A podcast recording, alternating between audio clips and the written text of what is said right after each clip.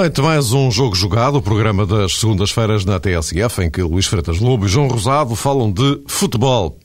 O campeonato segue a passos largos para o final e depois da jornada deste fim de semana em que os três grandes ganharam, as atenções centram-se agora na próxima ronda em que uma clarificação, eventualmente definitiva, dos primeiros lugares pode acontecer. É que os três da frente jogam todos fora o Futebol Clube do Porto com o Marítimo, o Sporting com a Académica e o Benfica com o Nacional, naquela que pode definir-se como uma jornada de fronteira. Falaremos disso naturalmente, mas também dos sinais de renovação dados por Josualdo Ferreira, até perante uma cada vez mais previsível continuidade de Pinto da Costa à frente dos destinos do Futebol Clube do Porto. E já agora, da manutenção de Kika Flores no Benfica, que parece agora mais provável. Já o caso de Paulo Bento permanece da dependência de um volte-face de Soares Franco, desejado por muitos dos notáveis do Clube Leonino que aguardam com alguma expectativa a próxima reunião do Conselho Diretivo. E há ainda o caso Pepe. Todos sabem o que se passou, não vale a pena insistir mais no assunto, só que resta uma pergunta. Face a este novo cenário, deve Carlos Queiroz convocar Pepe para o próximo jogo com a Albânia em junho? Já lá iremos, vamos por partes. Eh, boa noite a ambos. Boa noite. Olha, Boa noite. O, Luís, eh, começaria por ti agora, eh, em relação à próxima jornada do campeonato, Marítimo Porto, Académica Sporting, Nacional Benfica. Dizia eu há pouco que é uma espécie de jornada de fronteira. E contas feitas depois dessa ficam a faltar apenas três jornadas e provavelmente se eh, as coisas se clarificarem nesta, nesta ronda, será o, o ponto de não retorno. É isto? Eu penso que não anda muito longe disso. 12 eh, pontos em disputa, parece-me que esta jornada poderá ser aquela em que três pontos eh, poderão estar mais em, em dúvida para, para Porto ou Sporting. E ainda há tempo de fazer alguma alteração para os jogos seguintes ou influenciar os jogos seguintes que serão esses sim os, os definitivos.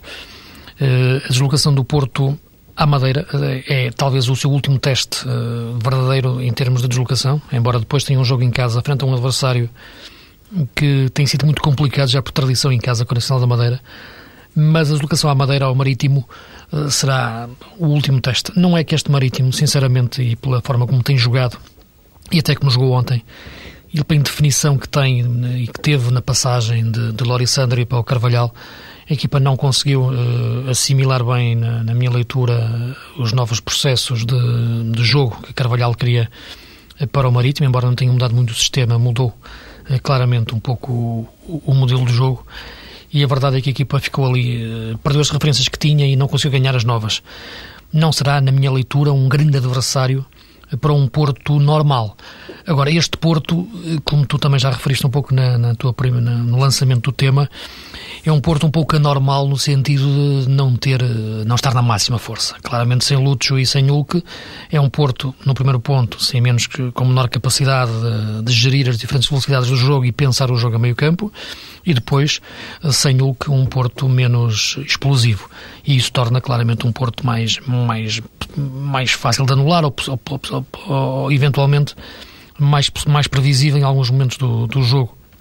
Uh, se o Porto ultrapassar a, a fronteira da, do jogo marítimo, mantiver os 5 pontos, eu penso que, que, o campeonato será mesmo já uma questão matemática, estará preso pela questão matemática e para o Sporting uh, restará a luta pelo segundo lugar. E admito que sim, a próxima jornada será decisiva e, e tudo depende como o Marítimo encarar este jogo uh, frente ao Porto.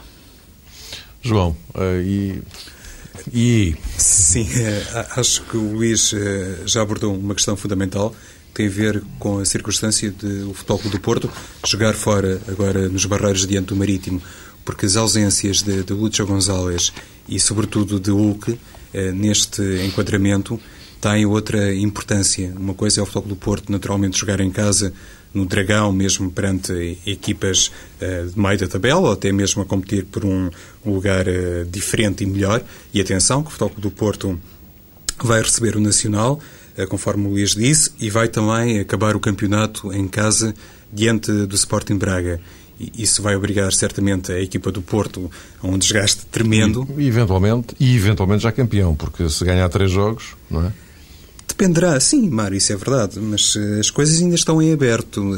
Evidentemente, nenhum de nós tem certeza que as coisas fiquem resolvidas uh, na próxima jornada. Claro, pode haver um cruzamento dos resultados e, e a partir disso ser mais fácil uh, traçar o pódio do campeonato, digamos assim. Mas regressando à questão dos barreiros. Pois, mas, mas sabes, já agora só para tentar mais ou menos situar sim, as, sim. as, pessoas que eventualmente não tenham assim o calendário de cabeça, é que depois do, do Marítimo e do pressuposto de uma vitória no Marítimo, o Porto com duas vitórias é campeão. Uh, nacional em casa, Trofense fora.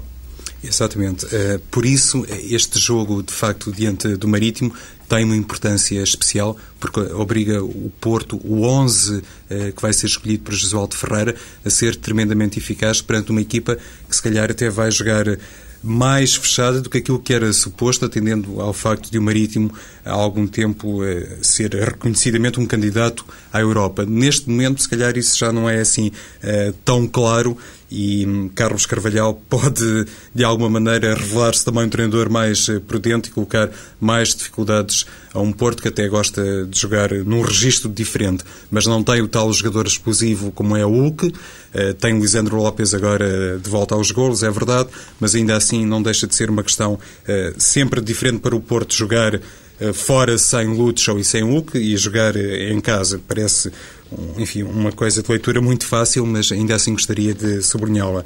O Sporting hum, tem uma deslocação a Coimbra.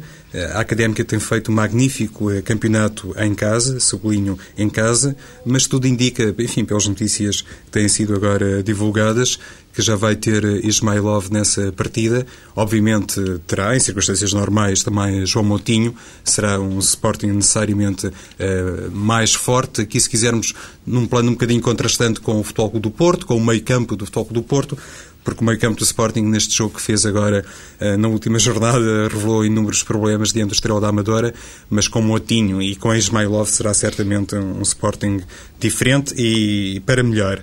O Benfica tem um teste também fundamental frente ao Nacional da Madeira, e assim, ainda, e apetece-me dizer, e sempre um candidato à Europa, eh, vai agora de triunfo frente ao Bolonenses, que por sinal também vai ser um opositor do Benfica a terminar eh, o, o campeonato. Eh, o Luís há pouco dizia bem que se, se calhar este jogo frente ao Marítimo será o último grande teste, digamos assim, para, para o Porto. O Benfica tem dois grandes eh, exames fora, esse jogo frente ao Nacional, o próximo, e depois eh, a deslocação a Braga para defrontar o, o Sporting de Braga. Aqui um bocadinho ao contrário do Porto, que fecha em casa com o Braga, o Benfica tem que jogar lá diante do Sporting de Braga. Sendo que nessa, nessa jornada em que o Benfica vai a Braga, na penúltima jornada, o Sporting volta à Madeira, não é? Com, com o Marítimo. E o Porto recebe o Trofense. Exatamente. Portanto, o tal eh, isto se o Porto continuar a ganhar. Porto vai, o Porto vai outra ofensa. Exato, ah, perdão, vai outra ofensa, exatamente. Isso mesmo. Isso. Jogo é, fora, correto. É, uh, o que significa que se o Porto continuar a ganhar até lá é campeão uh, no, no Trofense, ou, ou, antes, mas, uh, portanto, isto no pressuposto uhum. de que todos continuariam a, a ganhar.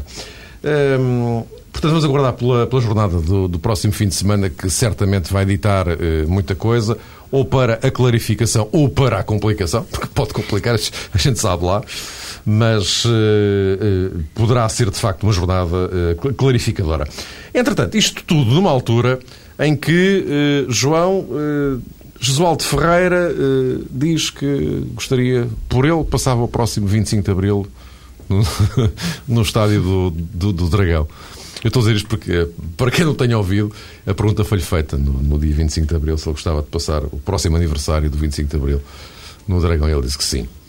Pois, e Jesualdo até eh, se manifestou assim, eh, com muito à vontade. Não é, não é muito normal escutarmos o treinador, eh, neste caso do Porto, pronunciar-se desta forma a propósito do futuro. Isto porque ainda não foi, enfim, anunciada oficialmente a renovação de Jesualdo Ferreira. Todos nós, creio, tínhamos a ideia que ele poderia continuar, sobretudo atendendo ao facto de o Porto, nas últimas jornadas, ter sido capaz, um bocadinho exemplo do Sporting, de colecionar uma série de vitórias, quer dizer, ficou mais ou menos claro que a equipa é a grande candidata a mais um título nacional. A partir daí, penso que era fácil perceber que a continuidade de Jesualdo Ferreira uh, será uma realidade e será anunciada mais dia menos dia. Penso que ao dizer aquilo, uh, Jesualdo Ferreira já tem sei lá, 99,9% de certeza que vai continuar como treinador do, do, Porto, porque, caso contrário, é, esta declaração poderia até ser entendida como uma forma de pressão para o Presidente do Porto, e acho que lá eh, no Porto as coisas não se passam, eh, no Futebol do Porto as coisas não se passam eh, nada assim. Eventualmente, enfim, poder-se equacionar que esse discurso ou essa frase emblemática do discurso de Jesualdo também poderia representar uma coisa muito diferente, que ele já tinha assinado por outro clube, mas convenhamos que não faria sentido algum dizer que gostaria de ficar aqui. A menos que Jesualdo se tivesse comprometido por um grande rival do Futebol do Porto. Parece-me que, que era não, que um seria, cenário muito seria, especulativo. Exatamente, é? já seria quase. Estou apenas a tentar colocar todas as possibilidades. já. Precisamente, claro. mas convém sempre, enfim, deixar alguma margem para interpretações, eh, enfim, eh, de cariz distinto, porque não estamos, obviamente, a par eh, da realidade interna dos clubes a 100%, e por isso estas palavras de Jesualdo Ferreira penso que indiciam qualquer coisa que será uma certeza dentro de dias, eventualmente poderá acontecer assim que o Futebol do Porto assegurar matematicamente o, o, título nacional, mais um título, o quarto consecutivo, terceiro de Jesualdo Ferreira, e a acontecer assim, é evidente que depois Jesualdo fica também com uma grande responsabilidade para o próximo ano, porque nestas coisas, eh, quanto mais eh, se ganha, monetariamente e desportivamente, maior é o desafio, naturalmente, e a fasquia fica sempre a um nível superior. Depois de um quarto campeonato seguido, naturalmente, com o objetivo primário, nível nacional, será mais um penta. Mais um penta. O Futebol do Porto é o único clube, como sabe, que tem esse registro histórico no futebol português e Jesualdo Ferreira pode ficar também associado se o Futebol do Porto for campeão este ano e se eventualmente for na, na temporada seguinte, poderá naturalmente ficar uh, por mais essa razão na história uh, do Porto e não deixa de ser um grande desafio para ele. Luís, no fundo, uh, isto pode já indiciar que alguma coisa já está resolvida, não é? Repare, eu, eu parece-me que as dúvidas que se colocam em relação à continuidade do Oswaldo Ferreira e, eh, e, as análises que se fazem, as diversas reflexões que se fazem às dúvidas que se coloca à sua continuidade, só fazem sentido à luz daquilo que é hábito no, no, no futebol do Porto e no futebol português, que é um treinador não resistir muito tempo num clube. No futebol do Porto costuma ser dois, três anos no máximo, não me recordo nenhum com nesta Ora que eu com três, ora que eu com três assim de e mesmo com três já, estou já, a lembrar-me nenhum. Exatamente, e já com três já, é, já é muito o difícil. seria uma, uma estreia absoluta nesse, nesse particular. Pelo que ficar quatro épocas seguidas uh, seria exatamente essa, esse facto invulgar. E só por isso é que se colocam essas dúvidas, que, é como referi, é, não é hábito nem no Porto nem no futebol português. Mas sabes, Porque... já agora, eh, enfim, vocês eh, estão estou muito mais por dentro destes dados estatísticos, mas já agora só para recordar que se o, o Porto for campeão este ano, e tudo aponta para isso, evidentemente, o Josualdo Ferreira será o primeiro treinador português a conseguir um tri. É? A conseguir um tri. Até hoje nenhum técnico português o conseguiu. Exato. Uh, mas eu, o que eu ia referir era, era, era, que a única dúvida que pode levar a refletirmos um pouco sobre se o Josualdo continua ou não tem a ver com esses hábitos de, de um treinador não ficar eh, mais de três anos uh, num clube português, ou, ou, ou sobretudo no, no futebol do Porto da, da chamada era moderna, da era pós-anos 70. Porque, de outra forma, esta, esta situação, esta questão, esta discussão, nem faria muito sentido por uma razão muito simples. Penso que Josualdo Ferreira tem feito um trabalho em ascensão no Futebol do Porto. Repara, é o terceiro ano. No primeiro ano apanhou a equipa feita por, por Quadriense, portanto, teve que aboldar depois de acordo com o seu sistema tático, é verdade que era muito diferente do, do Adriense, ganhou o campeonato por um ponto na, na última jornada, um campeonato aflitivo, depois no segundo ano manteve a base da equipa e soube reforçá-la, e ganhou confortavelmente, por mais de, de 20 pontos. Uh, no terceiro ano, é o ano em que verdadeiramente Jesualdo fez uma equipa. Uh, teve os seus jogadores, o, o seu Fernando, o seu Hulk, uh, a maturidade absoluta do seu Bruno Alves, o, o seu Sissoko, que também agora aparece, fez esta equipa, o seu Cristiano Rodrigues fez esta equipa e também conseguiu dar-lhe dimensão internacional. Portanto, claramente, é um trabalho em ascensão que, que nada justifica que seja, que seja interrompido. Portanto, parece-me que é da mais elementar lógica justiça, lógica futebolística e justiça futebolística, que Jesualdo continue a fazer um trabalho que, de base, que, que agora que, que, iniciou neste terceiro ano e que se percebe que ainda tem muita margem para crescer. Estará, como é evidente, dependente das questões de mercado em que o Floco do Porto uh, será sempre um clube vendedor, pelo menos de um, um, um ou outro jogador, por necessidades financeiras e por, e por, por, por, por por posição que ocupam os clubes portugueses no mercado, mas é um, uma equipa ainda em processo de modificação e, e, e em construção que na, próxima época pode ser mais forte. E pode ser mais forte uh, com o treinador que, que, que, a fez e, que, a que, que, está a fazer estes jogadores. Os jogadores não crescem sozinhos, estes jogadores cresceram por causa do treinador que têm e, portanto, penso tudo aquilo que passe pela não continuidade de Jesualdo à frente do Porto é algo que me parece que não faz sentido nenhum. Penso que o mais lógico e aquilo que mais, mais óbvio é Jesualdo continuar no Porto porque tudo justifica. Ele próprio disse são os resultados que determinam o, a continuidade, mas mais que os resultados é, é o trabalho que, que, é mais que evidente uh, que Jesualdo fez esta época, onde fez verdadeiramente uma equipa no Porto. Jesualdo eh, disse com todas as letras que gostaria de continuar eh, no Porto na, na próxima temporada. Houve uma declaração de Kika Flores, eh, obviamente já estamos a falar do Benfica, a propósito hum. da equipa da próxima temporada. Luís, não sei se tiveste presente esse momento, quando ele diz que gostaria eh, de esclarecer desde já a contratação do futuro lateral direito do Benfica, ou de um jogador que pode concorrer, naturalmente, para a posição de lateral direito. Quando confirmou o Patrick. Exato, Mário. Isto também, na minha opinião, demonstra Kika Flores não disse com todas as letras o que disse Jesualdo, mas quis dizer isso. Também gostaria de ficar no próximo ano e, ainda que indiretamente, uh, tentou, através dessa afirmação, uh, dirigir-se aos sócios e simpatizantes do Benfica, como que dizendo: atenção, eu já estou de facto a programar a próxima temporada em conjunto com o diretor desportivo e vou estar aqui no próximo ano. Aliás, ele pronunciou sobre o Patrick e também sobre o José António Reis. Uhum. Ele fez uma declaração uhum. uh, nesse sentido que penso que podemos enquadrar eh, dentro desta lógica que também Kika Flores tem o seu lugar, ou sente o seu lugar eh, salvaguardado na próxima temporada e já está de facto a trabalhar as coisas eh, nesse sentido. Também me parece evidente que ele só falou do Patrick porque anteriormente, creio que um dia antes, Rui Costa se tinha pronunciado e uhum. disse qualquer coisa como isto, que em breve, que em breve iria uh... oficializar uhum. a contratação de uh, Patrick. Também acho outra coisa, Mário, só para terminar, que se o Benfica estivesse mais envolvido aritmeticamente na questão do título, duvido muito que Kika Flores se pronunciasse sobre nomes para a próxima temporada. E isto também, na minha ótica, diz muito a propósito das verdadeiras expectativas que tem Kika Flores. Sim, parece-me que a questão do Kika já é, já é diferente da, da questão do Josualdo e muito diferente também da questão do, do Paulo Bento. Uh, parece-me que, que, é de facto, é verdade que nos últimos, nas últimas semanas houve aqui uma inversão da, da, da tendência que indicava que Kika não, não iria ficar no Benfica, ou pelo menos que existiria ali uns focos de pressão que levariam esse sentido.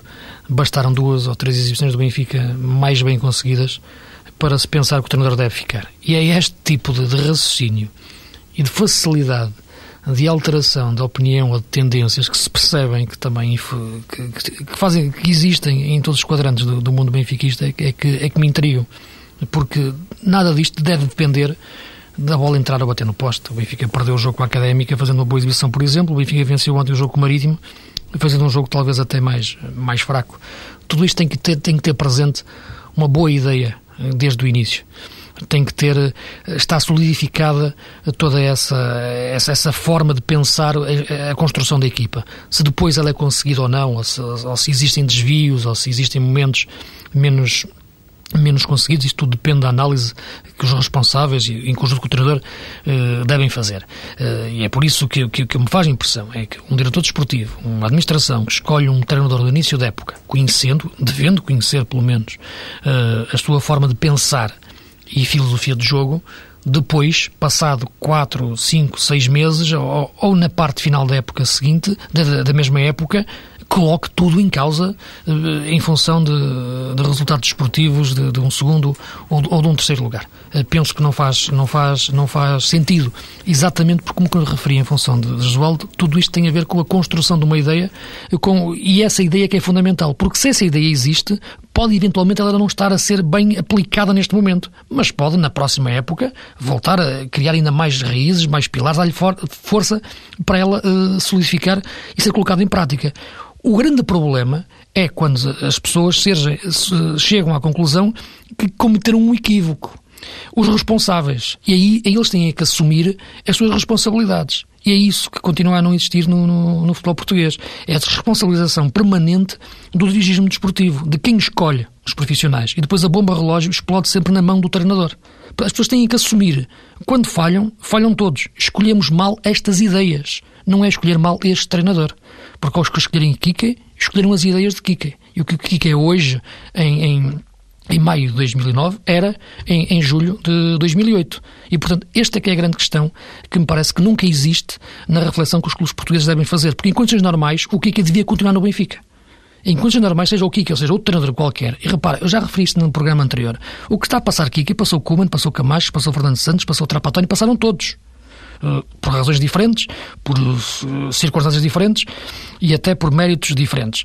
A verdade é que o problema do Benfica é um problema de ideia de base, que depois coloca tudo em questão sem perceber-se porque é que se escolhe o, um treinador. Sair Kike é mais uma vez o Benfica voltar uh, ao ponto zero em termos de, de, construir alguma coisa. Independentemente, repara, da minha opinião, se eu acho que o Kike é o melhor treinador para o Benfica neste momento. Mas isto é uma questão, é uma, é uma ideia que eu posso. Claro, e a questão é outra, claro, claro. É uma ideia que eu posso ter, como o João pode ter, como qualquer outro, outro analista pode ter. Agora, se eu tivesse escolhido o Kike se eu, por hipótese absurda, tivesse alguma responsabilidade na administração do Benfica e tivesse escolhido o Kiki para meu treinador, chegar agora neste momento e dizer, afinal, desculpem lá, mas afinal não é nada isto que eu quero, por amor de Deus, isso faz, só faz sentido que quem o escolheu não percebeu bem o que é que estava a fazer. Eu acho também, eh, Luís, eh, dando sequência àquilo que acabaste de dizer, eh, ou tentando dar sequência, que o Benfica continua a lidar mal com todo aquele aparato mediático, não é? Como sei dizer-se, a cada início de temporada. Ou seja, as expectativas nessa altura não são assim muito bem calibradas. Há uma má gestão a esse nível. Parece que propositadamente, e, e, e em alguns casos nem parece, é mesmo, é sempre canalizado para uh, a, a opinião pública, neste caso para a massa adepta do Benfica, a ideia que agora sim o clube está suficientemente apetrechado tem mais do que um jogador para cada posição, tem um plantel eh, fortíssimo, tem nomes consagrados, nomes que se habituaram a ganhar uh, noutras eh, paragens, noutros uh, campeonatos, e tem um treinador que consegue também trazer a experiência adquirida de outros campeonatos mais uh, exigentes e mais competitivos para a realidade portuguesa. E depois, à medida que. Hum, o campeonato se vai desenrolando e que algumas expectativas uh, começam a sair furadas, penso que interiormente também não existe por parte do Benfica ainda uma retaguarda uh, suficientemente experimentada a esse nível, que acontece muito uh, no Futebol do Porto e penso que também existe no Sporting.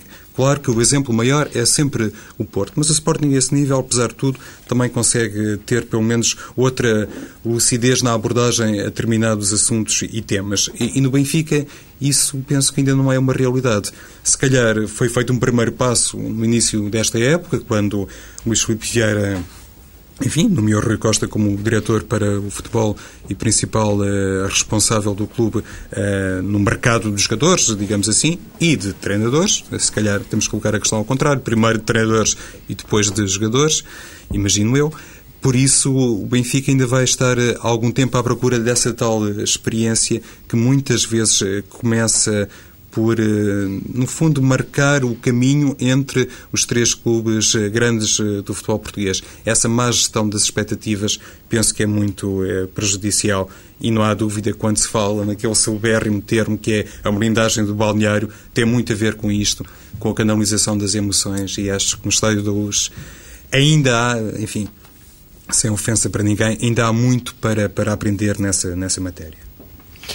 Vamos ficar então eh, a aguardar o que é que dará o final desta temporada e depois, mas isso não vamos falar disso agora, vamos guardar isso para, para depois, eh, para o momento em que se confirme a continuidade eh, real e efetiva do, do Kike Flores, para uma outra questão que é então o início da próxima época. Mas isso é, é outra história porque convém não esquecer que desta vez E já não quero ir buscar, uma vez mais, o exemplo do Fernando Santos, embora pudesse fazê-lo, evidentemente, mas eh, este ano há aqui um dado adicional, é que estamos em ano eleitoral no, no Benfica, não é?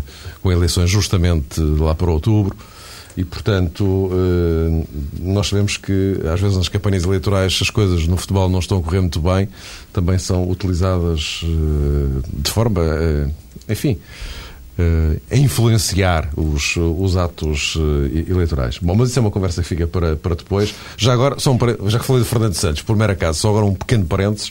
Uh, o Fernando Santos que terminou o Campeonato da Grécia em segundo lugar, com um PAOK à frente do Panathinaikos e do AEK, só ficou atrás do, do Olympiacos.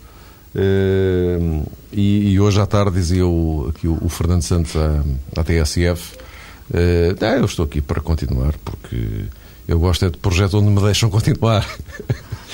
Não foi inocente essa declaração. Não, eu acho que não foi. Eu acho que não foi. Bom, vamos em frente. Uh, Luís, volto para ti agora. Uh, o, o, Paulo Bento, não vamos, obviamente, aqui estar a dissecar uma vez mais a questão do Paulo Bento. Vamos esperar pelo que vai dar essa reunião do Conselho Diretivo do Sporting, que uh, deverá ser esta semana, no dia não está marcado. É tal uh, reunião em que uh, muitos dos notáveis uh, leoninos aguardam um volte-face de, de Soares Franco. Não sei se vai acontecer, se não. Enfim, vamos aguardar. Ficará para outra oportunidade. Agora, o caso Pep. Não vale a pena estarmos aqui a recapitular tudo o que de lamentável aconteceu naquele jogo do Real Madrid com, com o Getafe. 10 jogos de suspensão para o Pep. Esta época não joga mais e ainda vai levar uh, uma pequena entrada na próxima temporada. Enfim, também tudo depende agora do que der o recurso do, do, do Real Madrid. Bom, mas a questão, uh, o Real Madrid não tem muito a ver connosco, agora o Pepe, enquanto jogador da seleção, tem. E uh, a questão é esta: Carlos Queiroz deve ou não convocar o Pep para o próximo jogo com a Albânia a 6 de junho, sendo que até lá ele não vai competir? Luís. Repara, uh, sem querer fugir à tua, à tua questão, eu penso que, que é Vamos algo. facilitar só, a vida, prós e contras. É que só. Exatamente, é, mas é algo que só os dois uh, podem verdadeiramente uh, decidir. Os dois, Queiroz e Pepe. em condições normais, e se, tivesse, se eu tivesse que dar uma resposta sem ter nenhuma noção do que é a relação entre os dois, ou vendo só o, o caso friamente, a minha resposta seria não é? Um jogador que depois de ter aquele ato, ser suspenso por 10 jogos, deixa de competir, passado um mês, Uh, vai existir uh, um jogo da. mais de um mês até, um jogo da, da seleção, não estará, em princípio, nas melhores condições para, para competir, porque eh, é diferente de um jogador que não joga no clube. Trata-se e esse acho que pode ser na, mesma ser selecionado e jogar a titular na seleção. Aí não vejo nenhum problema, aquela questão é suplente, não é convocado. Não vejo isso como, como, como inconveniente, basta o treinador da seleção entenda que aquele jogador pode ser mais útil e o treinador do clube entender ter outra ideia. Isso, isso, é legítimo. Aqui é um jogador que não joga, vai treinar sabendo que não joga e isso, como, como é natural, influi na sua forma de, de, de, preparar o treino e porque não, porque não vai jogar a seguir. Portanto, vai baixar claramente o seu ritmo, o seu nível de intensidade competitiva que pode influenciar depois quando for chamado uh, a jogar. Por isso, em condições normais, diria-te que não. Agora, é uma decisão que, que, só pode ser tomada pelos dois em conjunto. Uh, e acredito que vai ser assim. O Casqueiras vai ter essa conversa com o Pep, vai perceber se o Pep será ou não importante para o jogo com, com, a, com a Albânia.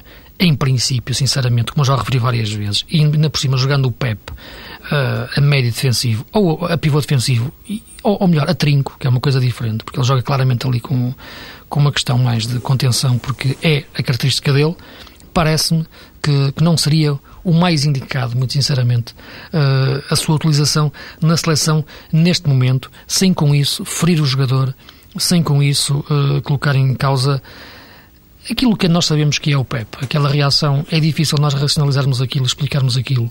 Penso que foi algo emotivo que, que talvez melhor do que nós, talvez um psicólogo, um psiquiatra o poderá explicar, porque aquilo não é o PEP, aquilo é algo que, que, que transcende uma explicação uh, racional e tudo isto tem que ser bem enquadra, enquadrado na, na, na, proteção do jogador, que foi punido disciplinarmente e parece-me que bem, uh, até sinceramente até esperei que pudesse ser mais pesado, mas Neste momento a seleção também deve, deve perceber isso, acarinhar o jogador, mas não me parece neste momento, visto apenas friamente, que a sua entrada na seleção neste momento seja o mais, o mais indicado ou o mais lógico, digamos assim.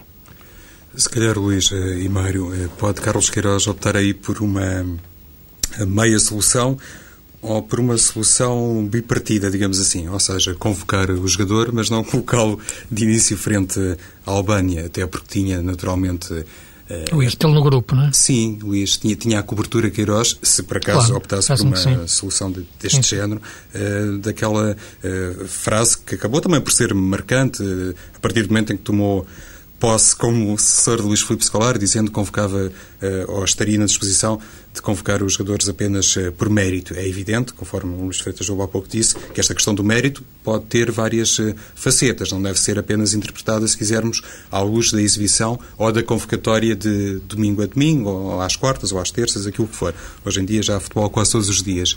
Mas uhum. esta questão penso que deve ser eh, salvaguardada e equacionada pelo selecionador. Depois... Sim, faz, faz sentido. Deixa-me só referir, porque, e não por cima, uhum. porque na tentativa de construir uma nova família na seleção, digamos assim, o tal novo grupo grupo que eu acho que Queiroz devia construir, um jogador base para isso é o Pep, até pelas atitudes que já teve nos recentes jogos de união de equipa, inclusive no, no, no desastre do jogo do Brasil. Ele é um jogador que hoje pertence, que é de confiança de Carlos Queiroz. E exatamente dizer isso, Luís. Pronto, Precisamente. Perdão, desculpa. Não, parece. É, tem, tem a ver com, com a tal questão e com a outra frase também emblemática de, de Queiroz, quando ele disse que a partir de agora, isto aconteceu depois do tal desastre de Brasília, saberia com quem contar e quais os jogadores poderiam levar para a selva. Uh, Pep continuou a ser uh, convocado, uh, passou sempre a imagem de que era um jogador enfim, não diria determinante para Carlos Queiroz, mas contava com ele, ainda por cima, no quadro desta questão que está ainda em aberto, tem a ver com a neutralização de outros uh, jogadores, nomeadamente o Edson. Uh, se ele disse isso e contou com Pep, parece-me que agora seria uma questão assim muito melindrosa para o próprio Queiroz abdicar de Pep quando toda a gente, uh, enfim, está quase na disposição de o crucificar. E há aqui um dado que não deve ser desprezado. Peço desculpa.